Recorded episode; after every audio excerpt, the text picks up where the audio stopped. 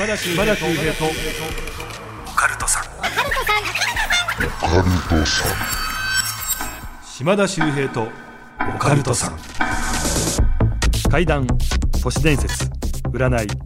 さまざまなオカルトジャンルの専門家をゲストにお招きしディープなお話を伺っていく島田秀平とオカルトさん第55回の配信です。ゲストは前回に引き続き怪談作家のうつろしか太郎さんです。お願いいたします。はい、うつろです。よろしくお願いします。うつろさん面白いんですよねあのまあ怪談収集家はい。としてもね活動されてますがポッドキャストの方では100円で買い取った怪談話という番組のね、はい。パーソナリティも担当されていまして、はい集めた怪談は700話以上というはい。今回もねまずはちょっとその700話以上ある怪談の中からですね、はいあのよりすぐりの10話はい。今まではね、えー前回前々回と2話ずつ計4話話していただいてまして「しょっくん交換日記」えー「貝を取る」「座観」で話していただいてますんでそれ以外の中からはい。「犬の散歩」「九連ポート」「内見」「夢の男」「虫の知らせ」「もう一人の私」はい。ね話していただきたいんですけどどれがいいでしょうか、どれがいいですか？どれでもいいんですねどれでもいいです。はい。じゃあやっぱでも内見とかが、はい。やっぱりねちょっと不動産、あまあ、これね春のね時期なので、い結構最近ねちょっとこう新生活スタートさせて内見したなんて方もいらっしゃるかもしれないので、ーはい。この内見でいいですか？内見でいいですか？はいああ、お目が高い。はい。では、内見。なそのなお目が高いのいろんなパターン引き出しの多さ別にいいんですよどうでも はいあ、そうですか。ありがとうございますはい。はい。本当皆さん前回前々回全部聞いてくださいねこれ全部言い方変えてますからこのお目が高いの部分はいよかったらそこもチェックしてくださいはい。じゃあ内見お願いしますはい。えー、っと、じゃあこれはね、えー、M 君という、あのー男性の体験なんですよね。で、まあ彼まだ若いんですよ。で、ある時、一人暮らしを、まあ、してたんですが、引っ越しをすることになりまして、で、まあワンルームなんですけどもね、あのー物件探してたんですって。でそしたら、まあお父さんがここどうやって教えてくれたのがありましてで外観見ると結構綺麗やしまあいろいろ条件があるんですけどもいっぺんまあ不動産屋に行って聞いてみようと思って聞いたところ割とね家賃もいいし環境もいいし、まあ、自分が理想としてるものにだいぶ近いとあここいいなと。でいっぺん見せてもらえますかって言ってあいいですよってことになりましてでまあそこ以外にも何軒かあったんですけども何軒か回りましてで最後にその本命のお父さんがここどうやって言ってくれたそこのマンション行ったわけなんですよ。まあ、割とこう田舎の方やったんですけどもあのまあ、自分がこう考えていた通りのところなんですね。うんで実際部屋に入ってみたら結構ね思ったよりも広い。しかも明るい。なんかこうなんか、まあ、え M さんが言うには輝いて見えたって言うんですよね。輝いて見えた。はい、でわここすごいいいやんとなって。でロフトがついてるんですよ。でロフトの上上がってもすごい綺麗で明るくて。で、まあ、もうもう一目で気に入っちゃったと。あここにしようと思って。であじゃああのここで、えー進めさせてもらっていいですかって不動産屋さんに言ったらあ分かりましたことになりまして、で家に帰った後にですねそのことを電話でえー両親にも伝えたんですよ。まあ、そうしたらお父さんはあよかったねってなったんですけどお母さんとあとお姉ちゃんがいるんですけどこの2人が「ちょっと待って」って言うんですって。で私らも見に行くわってことになりまして、で不動産屋さんにそのこと伝えましてねで、まあ、10日後ぐらいですかねもっぺん内見に行くことになったんですよ。まあ、あの M さんにしてみれば2回目の内見ですよね。でそのまあ実際その不動産にこの M さんが向かってる時にあお母さんにも電話してみようと。時間ちゃんと伝わってるかどうかちょっと不安になったんで電話したんですって。そしたらお母さんが電話に出てそれがあの車運転中やったらしくって、はい。でえらいなんか怒られたんですって。この運転中なんかなんで電話してくんのよってすごい怒られたと。普段運転中に電話してもそこまで怒らへんのになんで今日に限ってあの怒んねやろってちょっとこう向かってきたんですって。でまあまあええわということで。で不動産で落ち合いましてね。で行ったわけなんですけど、まあ、その日はちょっと曇りやったんですって。でまあこの前すごい晴れてたと。で曇りの日に見たらどうかなと思って中入ってみたらもうねなんか暗いんですって部屋の中が。ですごく広く見えたのが結構狭いんですよ。で曇りだから感じが変わったのかなとも思うんですけど、まあ、それにしてはすごく部屋が狭いしで薄暗いしなんかどんよりしてると。でしかもねなんかこうヘドロみたいな匂いが部屋の中に充満してるんですって、ええでわ臭ってみんな臭いって鼻つまんででその不動産の担当者の人なんか2人来てたらしくってでまあ多分上の人が「あのどういうことやこの匂いは」で下の人が「すいません匂い対策多分ちゃんと前したと思ったんですけど」みたいな会話をしてるのが聞こえてきたと。なんやこの匂いはと思ってでそんな感じであのお母さんと不動産さんの人がやり取りをしてる時にお姉ちゃんが「ちょっとこっち来てこっち来て」って呼ばれて「え何?」って聞いたら「いやここやめとき」って言うんですってはい。で「えー、なんで?」って聞いたら「いやここあんた気づかへん？あのロフトの上なんかなんかおんであそこ。え何がおるの?」実はお姉ちゃんはそういうの結構敏感で。ええ。なんかこう見たり感じたりするんですって。でお姉ちゃんが言うにはロフトの上に真っ黒い影がいてでその影の人間がじーっとあの彼の方を睨んでると。だからここ入ったらあかんって言うんですでなんで自分そんな全然分からないしなんでそんなこと言われるんやろうとか思ったんですけども。でなんかお母さんに電話で叱られてから彼もねずっとイライラしてたんですって、だからなんでこんな言われなあかんねんとか思ってまあまあまあええわ、まあ、まあとりあえずまあ考えとくわってことになって一旦そこの物件借りることは保留になったんですよ。はい。で M さん、えー家に一旦帰りましてね。でバイトがあったんでバイトに行ったと。でバイトの帰りが結構夜中になるんですって。でいつもあの今住んでる方のマンション帰る時って、えー割とこうそこも田舎の方なんで帰り道真っ暗なんですって。でその帰る頃にはそのなんかイライラしてたのもだいぶこう収まってきてはいたんですけどもでもまだなんか釈然としないと。でどういうことなのかなと思ってバーって帰ってたら真っ暗な道ところどころに街灯が灯ってる。うん。でそれが後ろの方からピチャッピチャッピチャッピチャッ足音のような音がするんですよ。でえっ？と振り向いたら向こうの方に立ってる街灯の明かりで照らされてる部分に人が立ってるのが見えたんです。はい。でそれが暗黒いシルエットになってる。わ誰か立ってるわと思って。でも歩いてこないんですって。街灯の光の中に佇んでるんです。なんやらいと思って。でまた前向いて歩き始める。するとまたピチャッピチャッピチャッピチャッ。後ろから足音がついてくる。振り向いたらさっきの街灯よりも一つこちら側についてる街灯の下にあの人が立ってるんですよ。ええ。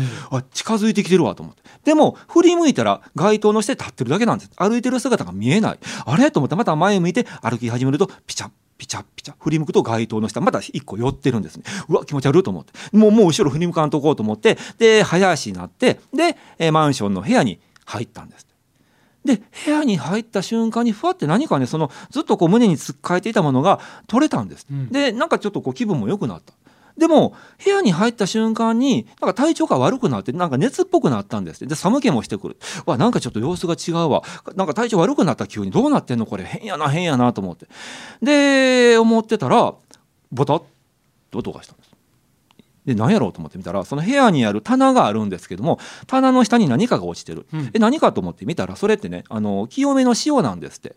でそれ何かというと以前あのお母さんが、まあ、一人暮らし心配やからってことで持たせてくれた塩なんですよ。何かあったらこれで清めなさいでもそんなんもう全然使うこともないんで棚の一番奥にしまってあって自分も忘れてたんですって。でそれがボタッと音がした。見たらそこに落ちてる。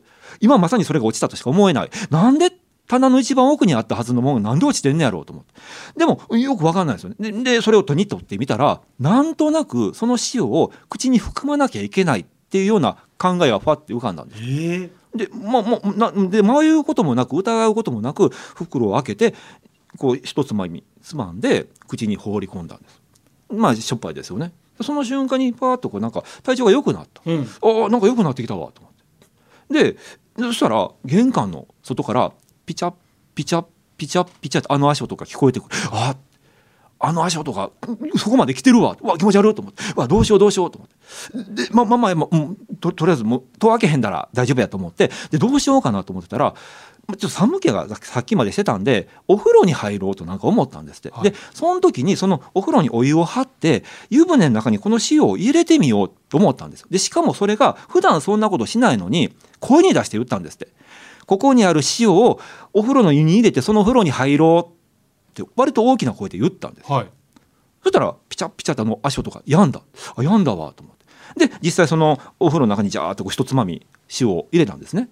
で中に使ったそしたら、まあ、あの全然その体調も全く良くなってで気分も良くなって。でお風呂から上がったんですよ。で体を拭いてまた服を着てでまたちょっとこう塩が残ってるんですね。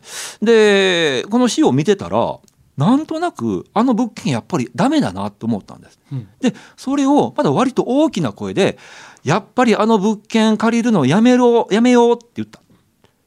そしたらその瞬間に玄関先の扉がダンダンダンって叩かれて、はい。でうわってびっくりしたんですけどそれ以降一切音がしなくなったんです。で結局それでそこの借りようと思っていた部屋は、えーうやむやのままに借りずに済んでそれ以降彼の身に何かそんな変なことが起こることはなくなったと。でまあそれ以降ですねまた別の部屋借りて今ではもうそっちに引っ越してで特に何事もなく過ごしてるらしいんですけどもだから結局あの部屋を見に行ったあの内見2回行ったあの内見とその前後奇妙なことがいっぱいあったんだけどあれって一体何だったのかがいまだにわからないっていうことですね。結果進まなくてよかったですよね。そういうことでしょうね、ええこれは、ええはいええ。でも完全に守られたんでしょうね。ただ最初光ったように見えた、はい魅力的に感じたっていうのは、はもしかしたら呼ばれていたというかい、そういうことなんでしょうかね。ね、なんかこう招かれてたからそういうふうに見せられていたもはいうその時すでにちょっと危なかったのかもしれないですよね。そうですねお母さんとお姉ちゃんに止められなかったら、まあ、間違いなくそこに住んでますから今どうなってたのか分かんないですからね。魅力的な部屋に見せてるわけですもんね。はいそこでお母様からいただいたお塩はいっていうのがこう活躍してきたりもするわけですよね。はいでなんか面白いのがなぜ言葉にそんなことを出して言ったのかですよね。はい、そうだそれ本当自分でも不思議だと普段全然独り言もそんな言わないしでましてはそれ意識的に言ってますからね。言ってみようって一旦心の中で思って実際に声出してますからだからこれもなんか言ってるというよりも言わされてるみたいな。ただそれを言ったことでしっかりその意思表示になり、はい。それを聞いてはい。相手が諦めたのか何だか分かりませんけど、はい。っていうようなことにもつながってきてる気もしますし、そうですね。はあとこの塩を舐めてみようと思ったとかね。いはいなんか不思議だけどなんか要所要所がめちゃくちゃ興味深いんですよね。そうですよねこれ散ねりばめられてますよね、はい。一旦思う決意するんですよね。こうしてみようああしてみようって思うっていう。そこがちょっと珍しいなと思ってこの話は。これちなみにおいくらで買われたんですか？これは100円ですね。返してくれよ俺のそのリアクション うわーとか言ったり終わった後こんだけテンション上がっていやこれは？みたいな。いやこれ200円300円いきません？まあうんわかりました。じゃあまあ次回またこの話聞くことがあれば200円いきましょうか。いやいやいやそうなんだ。意外と辛い渋いですよね。いやいやもう伊達に700は聞いてませんから。なるほどそういうことな。なるほどね。はい。さあ普段はですね地元兵庫県の市場で怖い話を100円で買い取る怪談売買所の活動をされていますうつろさんですが、はい。今回も番組宛てに届いています100円で買い取ってほしい怪談をうつろさんに査定していただこうと思います、はい。この後です。島田秀平と岡田さん最後までよろしくお願いいたします。毎週金曜深夜24時に更新しています。私が無事だったら島田秀平とオカルトさんさあここからですね番組宛てに届いています100円で買い取ってほしい怪談のメールをご紹介していきたいと思います。ちょもうできるだけいきたいですからね。はい。はい、ね。さあじゃあもういきなりいっちゃいます。こちら。ペンネーム洗濯おめめさんからいただきました。ありがとうございます。ざいます。えー関西地方でのお話なんですね、えーこれは怖い話というよりも不思議な話なんです。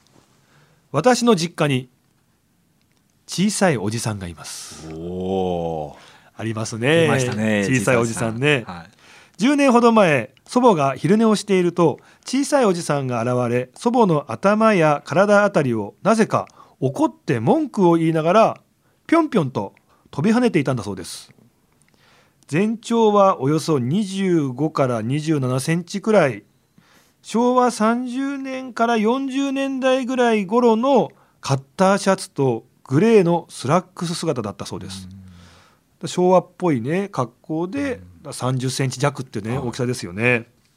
え祖母は霊感が強く私は幼い頃から祖母のオカルト実体験を聞かされて育ったので大抵の話は信じてきたんですがその時はさすがに祖母が寝ぼけて夢でも見たのだろうと思い信じませんでした。それから家族で引っ越しをして間もなくのことなんです私は姉と祖母と出かけて新居に帰宅し玄関近くにあるトイレに入ったんですがやけに低い位置から小さなノックが聞こえあれ家族の誰かかな？と思い返事をしたんですが応答がないんです。というかもともと家族はノックをする習慣がなく大声で呼ぶのでなおさら不思議に思っていました。面白いですね。やけに低い位置から小さいノックの音が聞こえたんですって。意味ありげですね。え実はその時リビングのソファーで姉が歌た寝をしていると床の近くから「おい!」という低い声が聞こえびっくりをして飛び起きると小さいおじさんが「キキキキキキキキキキキキ」と笑いながら玄関の方へ走り去っていったんだそうです。そのついででしょうか私が入っているトイレのドアをコンコンと鳴らしていったようでその時家にいた私祖母姉の3人が存在を認識しこれはいよいよ本物だとなりました。およそ10年近く家に住み着き部屋や風呂場をガサゴソしているだけで特に何もいたずらなどはなくあまりにもガサゴソする音がうるさくて夜勤明けで疲れて寝たいから静かにしてと声をかけると静かにしてくれたりと何かいるのが当たり前の生活になっていました。えつい最近なぜか家からいなくなってしまったようなんですがよく聞く小さいおじさんの話はいたずらをしたり話しかけてきたり見かけても一瞬だったりして引っ越しをしても、ね、新しい家にもついてくるわ10年も長く住み着くわなどの話は聞いたことがなかったので一体どういう存在なのか気になって見解をお聞かせいただきたくメールさせていただきましたという。小さいおじさんね。ありますよね。ね。芸能人の方もね何度も見てますね。そうですね。いろんな方が証言されてまして、はえこの人がっていう、そうです。意外な方本当ながねのかなみたいな。はい。そうですね、ええ。まあでもまいるんですかねそういうものが。小さいおじさんっていうのが。ただなんか妙にリアルなんですよねね。証言聞いてると。はだってまあいわゆる不思議ちゃんと言われるような方たちが話してる話もありますけど、い。はい全然ねそんなこと話す必要ないじゃんっていうような大御所の方とか。はいはい。そうなんですよ。それ話したら逆にマイナスじゃないですかって心配になっちゃうような方が「い。やはいこれ実際こんなことがあって」とかってうん。真顔で話されるからそうですね。いるのかなみたいな。うん。そうなんですよね。だ今のお話の場合ねえ2 7センチぐらい。はい。結構小さいおじさんにしては大きい方じゃないですか？だからそうですね小さいおじさん会では大きいですよね。ね。そうですよね。そこはちょっと珍しいなと思いましたね、うん。はい、ちょっと大きめの小さいおじさん。であとやっぱりずっと居つくっていうねそのね。ねはい。新しい家にもついてきて、はい。どうやらだってガサゴソガサゴソもう常にするのがもう当たり前の生活ですから、はい。ずっといるわけですもんね。はい、でもある日急にいなくなってしまうっていう、まあ、ただ小さいおじさんってよくね妖精って話があって、見ると幸せになるなんていうちょっと座敷わらし的なはい存在とも言われてるじゃないですか。はただなんかもしかするとこう住み着いてたってなるとなんかこの家にこうね幸せをもたらしてくれてるってことだったのかななんて思ったりもしちゃいましたけどね。そうですね。だから消えた後その後どうなったのかですよね。そうそうそうそうはい。それ気になりますけども。あとそれからこの小さいおじさんのパターンとして、んまあ、結構その昔の、ね、一昔前のおじさん的な格好の場合が多いじゃないですか。ね。はいはいはい。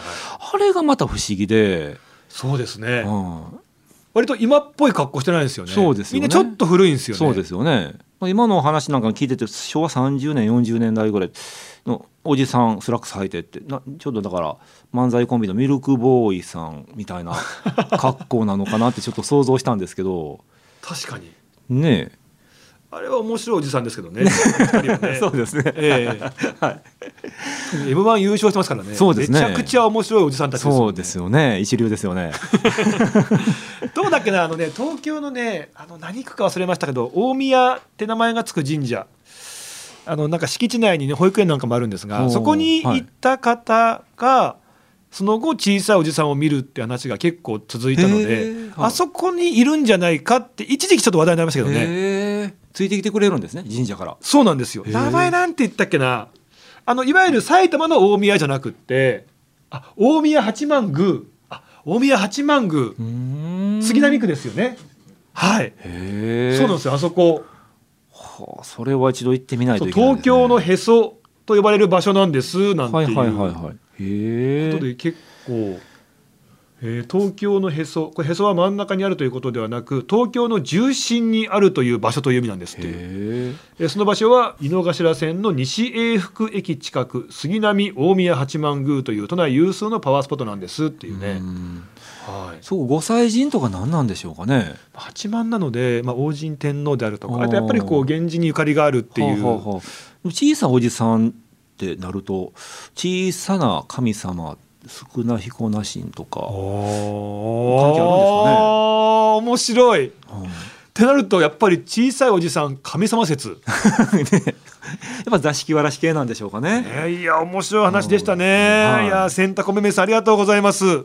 さあ、えー、鶴尾さん。はい、こちらですね、はい。えー査定していただきたいんですが、はい。い、くらで買い取っていただけますでしょうか？はい、ではただいまのお話ですが、はい100円で買い取らせていただきます。いや本当に何なのよ何なのよあの終わった後のアフタートークの盛り上がり返せよあの時間この野郎もう いやいやいやいやいやいや盛り上がったのと査定金額は別物でございますから。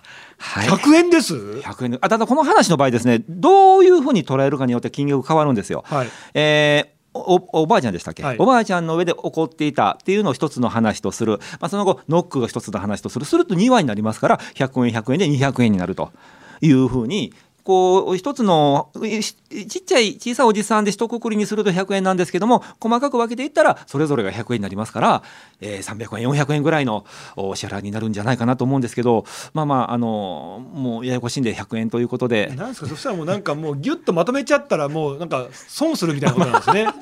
いや。もうバラ売りでショート動画でどんどん上げてった方がいいってこと、ままあまあまあそうそうとも言えそっますね。ち？そういうの知らないですからね。まあまあでもすみません。あのこちらですね、えー、洗濯おめめさんありがとうございます。ありがとうございました。僕は1000円ぐらいいったと思いましたよ。ありがとうございました、えー番組からですね。では100円分の Amazon ギフト券をお送りしたいと思います、はい。いいですか？どんどん行っていいですか？ちょっといやっぱ100円以上行きたいんですよこっちも。負けてらんないんでね。そうですね。はい、ぜひお願いします。はい。ラジオネームコンさんからいただきました。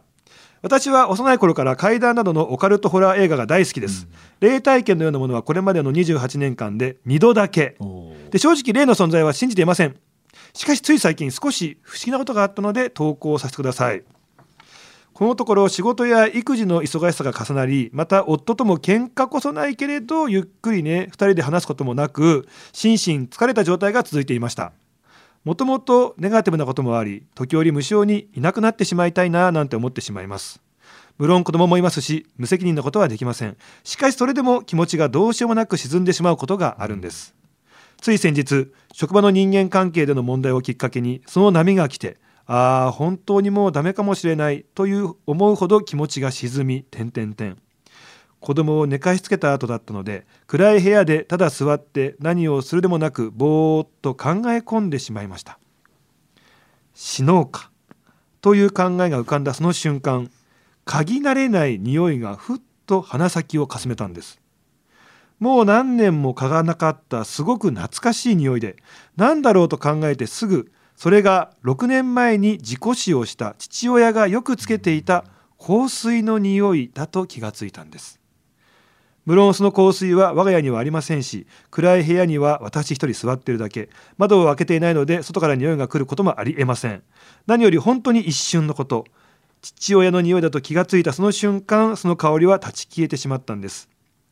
暗い気持ちになった私を励ましてくれたのかな。そばにいてくれるのかななんて都合のいい解釈かもしれませんが急に気持ちが軽くなりました。そもそも私がオカルト好きになったのはオカルト好きな父の影響でそんな懐かしさもまた感じさせられるという不思議な体験でした。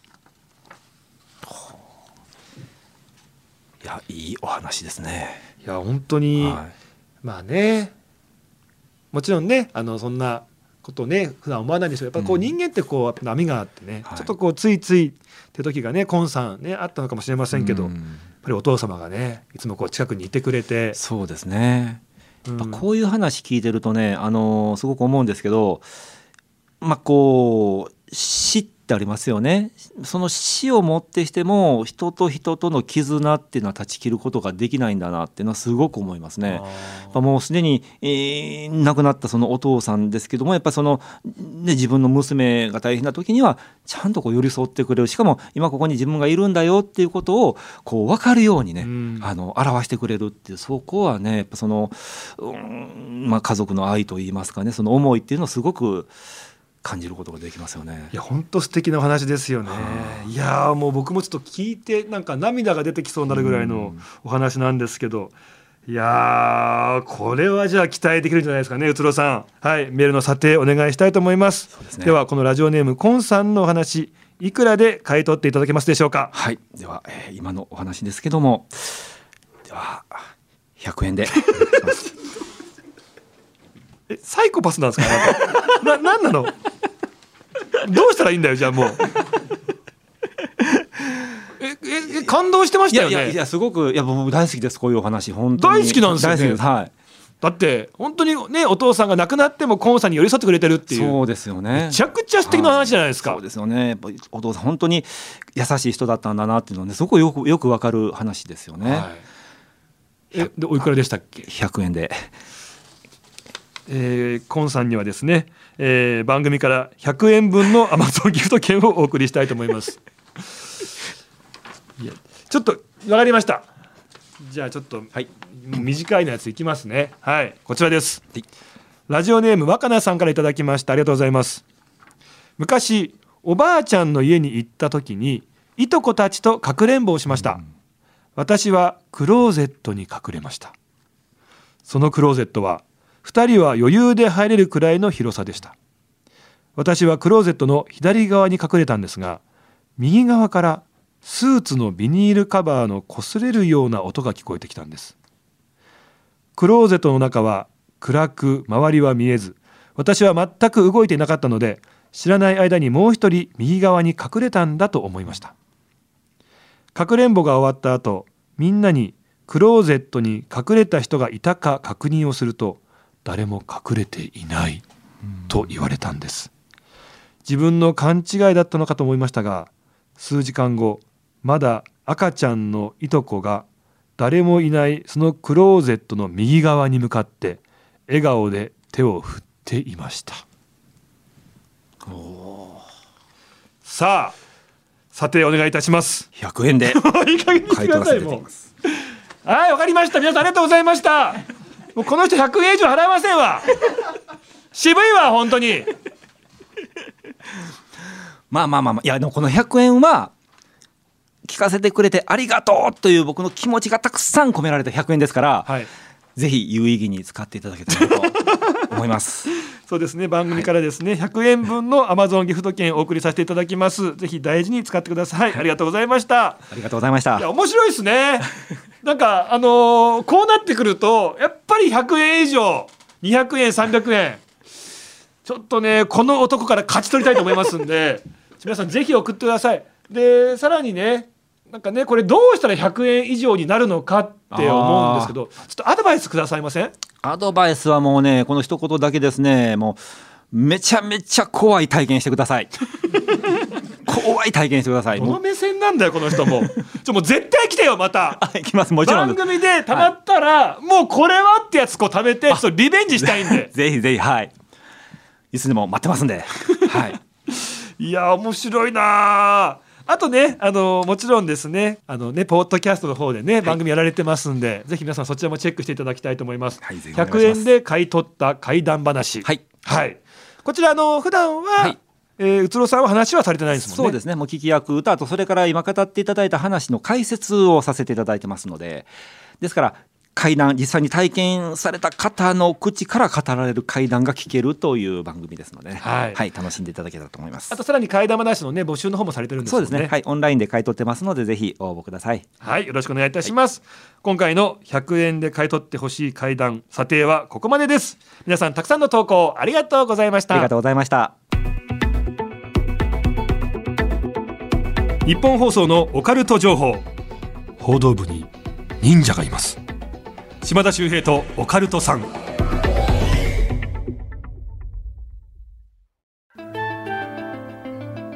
島田秀平とオカルトさんそろそろお別れのお時間です。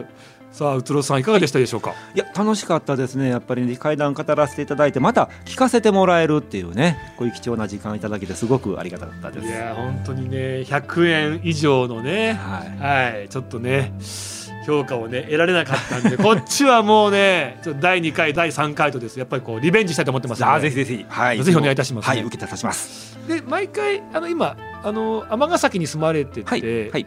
で日本放送に来られるの結構大変なんですよね。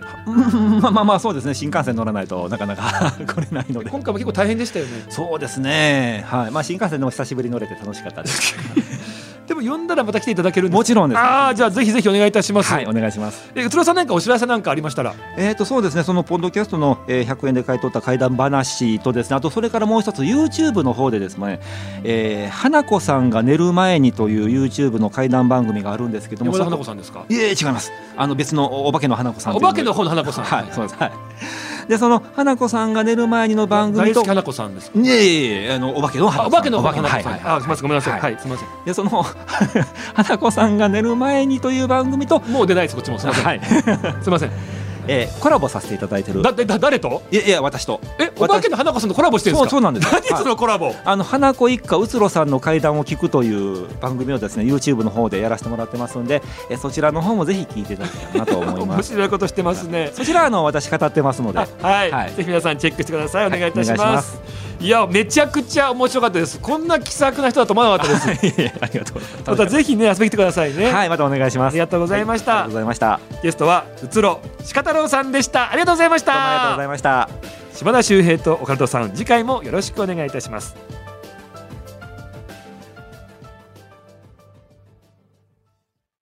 島田秀平の手相ワンポイントアドバイス。さあ今回ご紹介するのはあるととんでもないすごいというね珍しい線紹介します。その名も二重生命線という線なんです。これ場所はですね皆さん生命線ご存知ですよね。親指の上あたりからぐーっと下に下降してくる線なんですが健康を表す線です。この生命線時々ね内側にもう1本2本あるなんて方がいるんですね。これが二重生命線。何かと言いますと2倍パワフルなスーパーマンスーパーウーマンというね最強の生命線になってきます。ただちなみにですね黒柳徹子さん生命線3本あったんです。そして吉田沙保里さん生命線4本ありました。手相でも霊長類最強でした。島田秀平とオカルトさん。